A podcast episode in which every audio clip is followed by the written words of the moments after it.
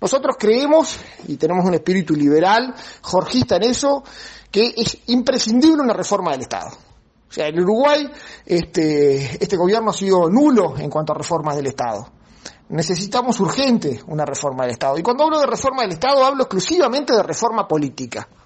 No se puede pensar en una reforma del Estado cuando este, tenemos el elenco político o el sistema político y los cargos que tenemos. Yo estoy hablando concretamente y creemos que por, por, por, una reducción de gastos, pero sobre todo por un tema de eficiencia, hay que fusionar ministerios, reducir ministerios.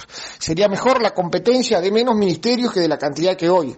Eliminar el cargo de subsecretario de los ministerios. El cargo de subsecretario, subsecretario no es el ordenador de gastos, no tiene funciones, es el propio subsecretario más una secretaría gigante, una parafernalia que se, que se arma, que este, genera gastos y genera ineficiencia.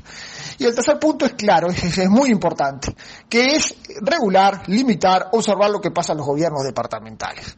En el año 66 se crea la delegación de atribuciones, hasta ese entonces los intendentes este, no podían designar cargos, y hoy tenemos este, 19 republiquetas en el Uruguay, este, con, con, una competencia desvirtuada, con municipios que no vienen funcionando, no tienen delimitada la competencia, todo eso ameritaba una reforma constitucional, se ha incrementado el gasto, tenemos lleno, repleto de cargo en todas las intendencias, con funciones en su mayoría que ni siquiera son funciones de los gobiernos departamentales.